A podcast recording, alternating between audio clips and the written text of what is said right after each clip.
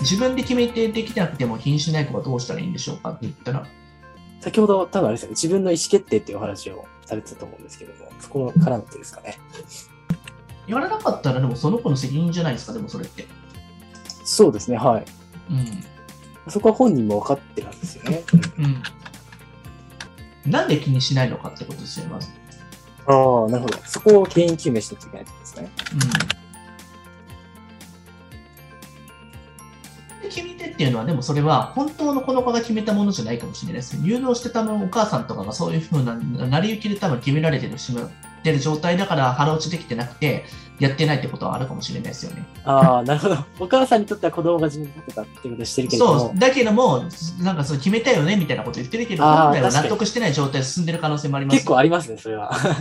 確かに。なんか誘導尋問風に作った目標とかありますからね。確かだから、そもそもが決めてなくても、なんかあの、毎日やるべきことだけ、こんだけだけやっていこうね、みたいなこととかをやっていけばいいのかなと思うんです。やらなかったら自分が苦しいだけじゃないですか、授業の時とかに。だに。そうですね、はい。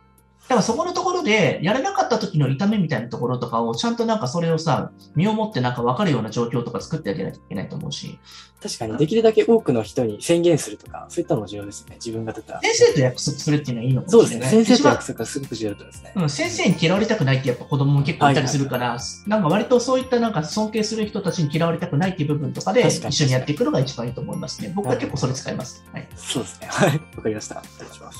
はい